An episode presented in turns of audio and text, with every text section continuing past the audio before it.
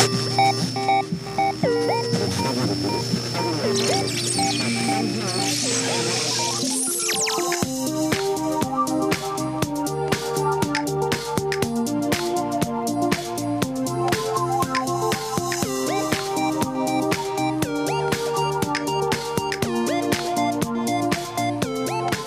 Secteur de l'énergie fait beaucoup parler de lui en ce moment. Ce secteur est au cœur des enjeux carbone, au cœur des enjeux économiques, au cœur de la crise, de la guerre, des jeux d'acteurs et de pouvoir.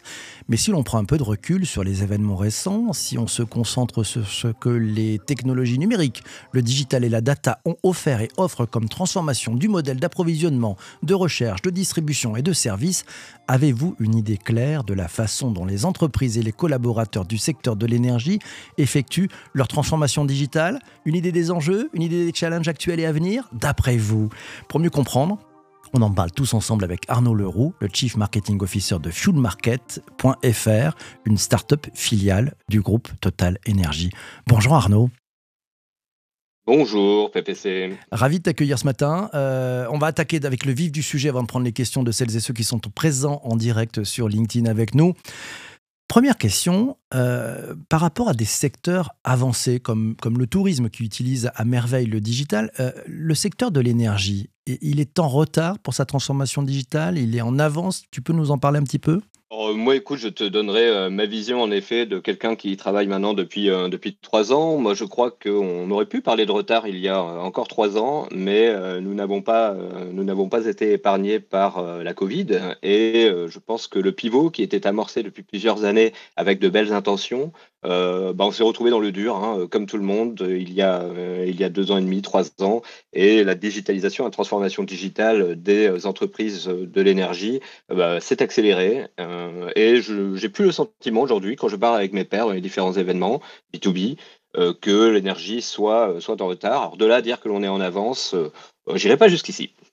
Ok, donc bon, vous êtes dans le match, c'est ça que j'entends. vous, vous, avez fait un travail de, de, rattrapage.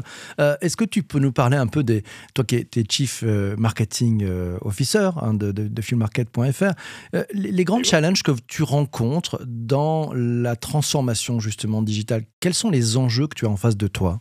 Il y a des enjeux euh, internes et il y a des enjeux externes. Les enjeux externes, naturellement, c'est de répondre à, euh, dans une période finalement de, de, de grande rénovation, de grands chantiers de rénovation énergétique, euh, c'est de répondre à un besoin qui est de plus orienté, de plus en plus orienté sur une hybridité énergétique, ce qu'on appelle un mix énergétique.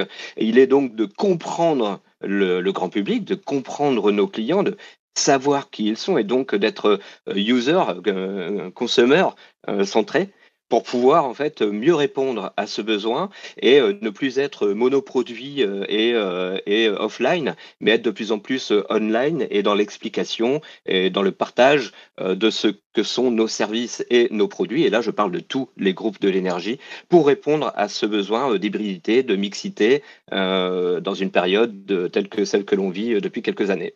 Le grand enjeu, c'est le client finalement, donc c'est pas mal. Ah, le grand enjeu, c'est nos clients, effectivement, c'est de répondre à, leurs multiples besoins.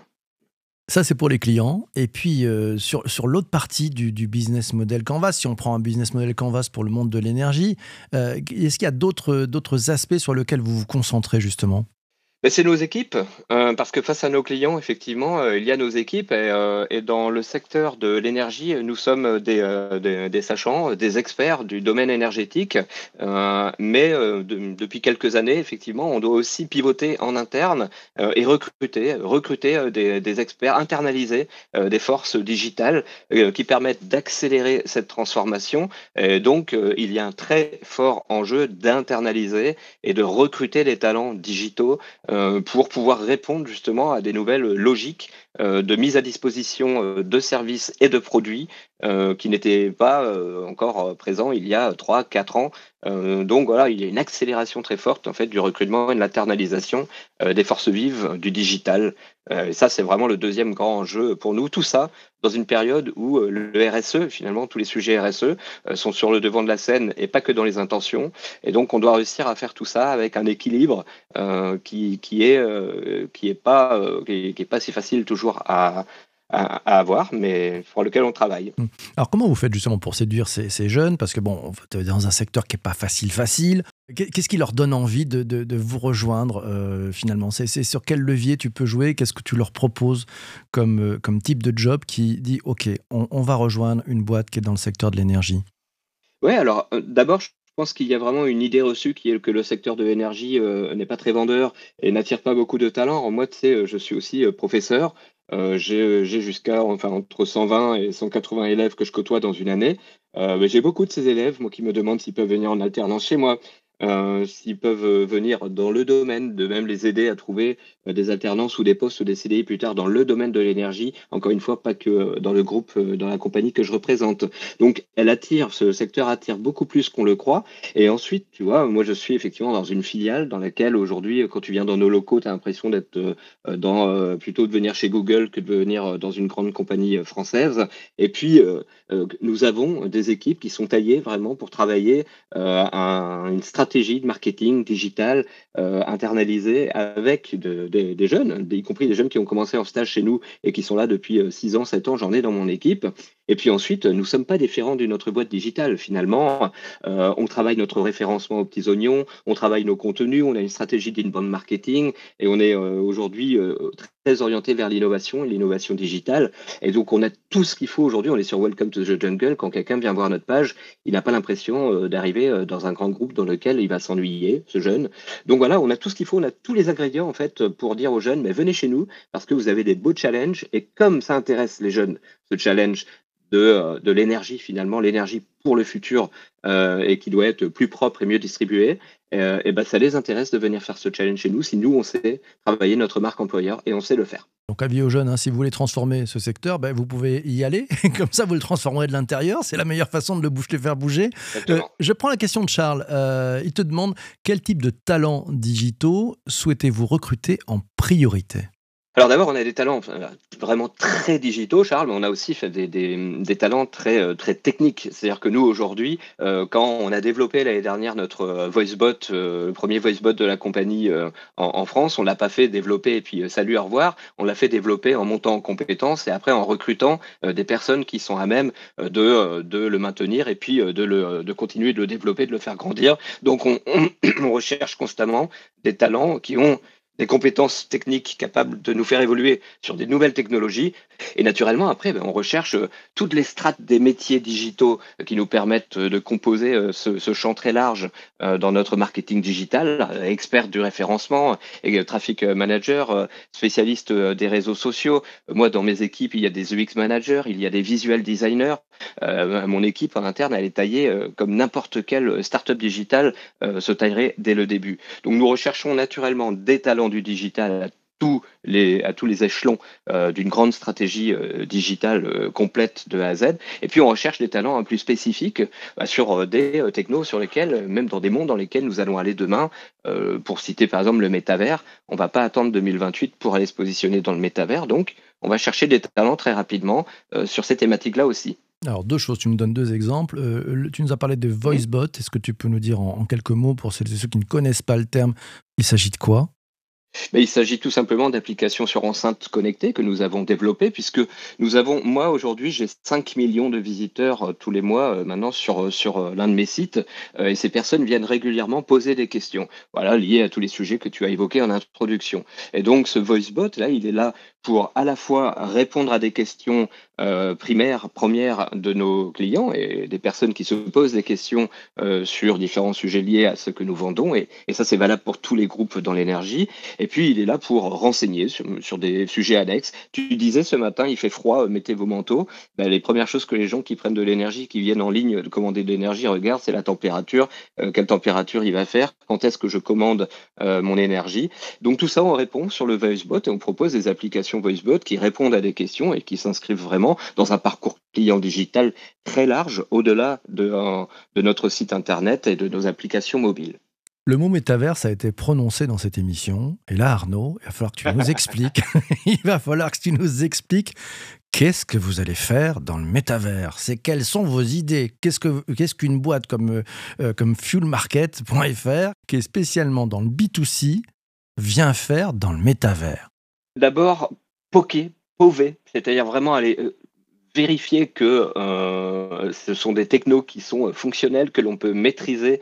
Euh, nous, encore une fois, tout ce, qui, tout ce que l'on fait dans les années à venir, on veut le maîtriser en interne, internaliser, comprendre, manipuler la technologie, ne pas se retrouver un jour avec un pure player qui va se positionner dans le métavers dans quelques années et nous, nous obliger à, rattraper des années de retard. Donc nous, on s'auto-disrupte. Dès qu'une technologie euh, commence à devenir mature ou fait parler d'elle, on va la tester. Ensuite, on va aussi tester les usages, se poser des questions de qu'est-ce que l'on racontera demain quand on se lancera véritablement à 100% dans ce métavers, qu'est-ce qu'il représente, quelles sont ses forces, quelles sont ses faiblesses, quelles sont ses failles, euh, et comment nous, demain, on peut se positionner dessus? Donc d'abord, on est en train de tester. Comme toute euh, boîte digitale finalement qui, teste une technologie avant de, s'y positionner vraiment. Ça, c'est la réponse numéro une. Puis ensuite, il ne faut pas penser que parce que c'est de l'énergie, bah, on aurait un modèle qui euh, nous empêcherait d'aller là où les gens seront demain. Euh, nous, aujourd'hui, le consommateur d'énergie online, bah, c'est un consumérisateur. Peut-être qu'avant de venir sur notre site, il était sur Amazon et peut-être qu'après, il ira euh, sur Tinder, grand bien lui fasse. Mais en tout cas, c'est quelqu'un qui manipule le digital. Et donc, moi, demain, je ne peux pas voir le Web 3.0 arriver avec tout ce qu'il draine, y compris le métavers, les NFT, des crypto-monnaies, et ne pas m'intéresser à ces sujets et les découvrir dans quelques années avec des années de retard et avec un pur player qui aura pris toutes les parts de marché sur ce domaine-là. Nos clients de demain iront sur le métavers. Nous nous positionnons sur le métavers en amont pour vérifier que l'on est capable demain de proposer les usages qui iront bien dans ce nouveau monde euh, du Web 3.0. C'est très clair, c'est une bonne stratégie. Alors, on revient du futur. Moi, je voudrais te ramener maintenant. Il y a un sujet quand on parle de transformation digitale, c'est la data. On n'a pas beaucoup parlé de data. Qu'est-ce que vous faites avec la data? Est-ce que tu peux donner quelques exemples de cas d'usage très concrets? Qui vous font euh, mieux vous développer en digital grâce à la data c'est une très bonne question. Effectivement, euh, tu sais, il y a quelques années, finalement, un client, c'était une adresse et une énergie. Euh, aujourd'hui, ça y est, on, sait qui est ce client, on le reconnaît et on lui propose en fait un mix de services, un mix serviciel plus produit énergie. Pourquoi? Parce qu'on le reconnaît. pourquoi? Parce que on sait le, le, dataifier, on sait, on sait, on va dire, stratifier la data relative à un lieu ou à une personne. Euh, et donc, on n'est pas euh, très différent de ceux qui travaillent vraiment euh, la data, data marketing. donc, on, a mis en place des projets de, RCU, donc de, de plateforme de réunification de la data pour reconnaître unitairement un client, un prospect, et pour pouvoir ensuite l'adresser avec des services intelligemment et personnalisés. et donc, chez nous, bah, tu entendras parler de RCU, donc de données euh, unifiées, euh, de DMP, alors de moins en moins maintenant avec ce qui se passe. Attends, attends, il y a eu des mots, il y a eu des mots qui ont été prononcés un peu compliqués. RCU, ça veut dire quoi cet acronyme? Alors, tout simplement, il faut imaginer, c'est la plateforme d'unification de ta data. Donc, c'est ta plateforme qui unifie une data. C'est-à-dire, un client, il n'a pas besoin d'avoir 20 000 lignes dans un CRM. Euh, il a besoin d'être compris euh, sur une seule ligne et d'être unifié à l'intérieur d'une plateforme, ce qui te permet ensuite de mieux le connaître et de pouvoir lui proposer les services, le ou les services pour lui parce qu'on le reconnaît unitairement. Et ça, c'est ce que l'on mmh. appelle euh, le RCU.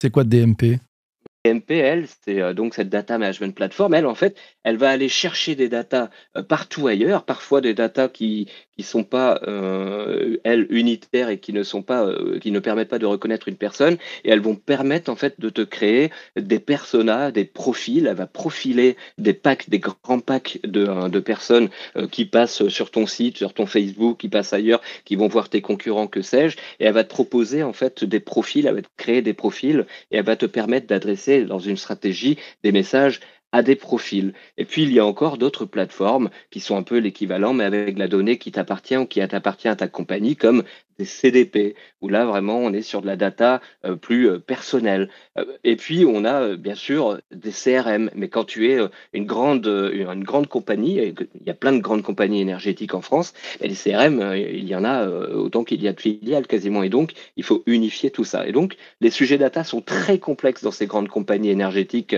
parce qu'il y a énormément de dimensions différentes.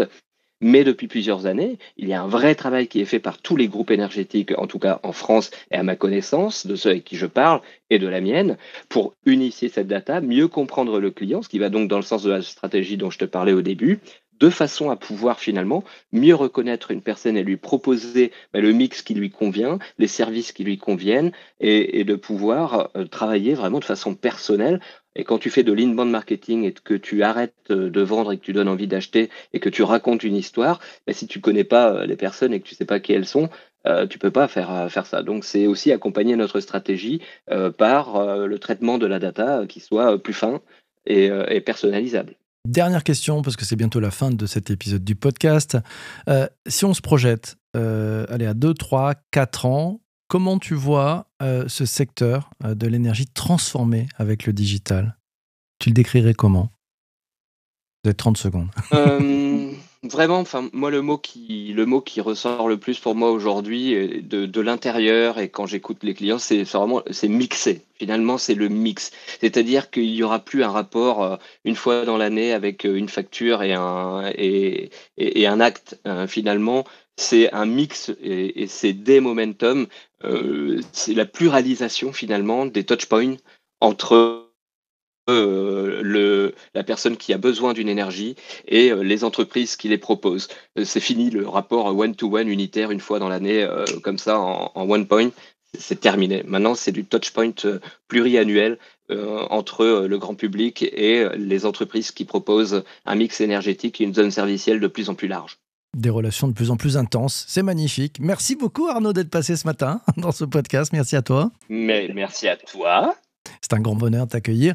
Euh, merci aussi à, vous tous d'avoir écouté cet épisode du podcast sur votre plateforme de balade d'eau, diffusion préférée. C'est le Digital pour tous. N'hésitez pas à aller aussi découvrir, si vous êtes curieux, le Web3 Café. C'est le podcast dédié sur les métaverses et les NFT. Puis si vous aimez un peu les sujets de management, euh, il y a encore un nouveau podcast. Ça s'appelle MGMT, Management Nouvelle Génération. Là, lui aussi, il est sur toutes les plateformes de, de balado diffusion.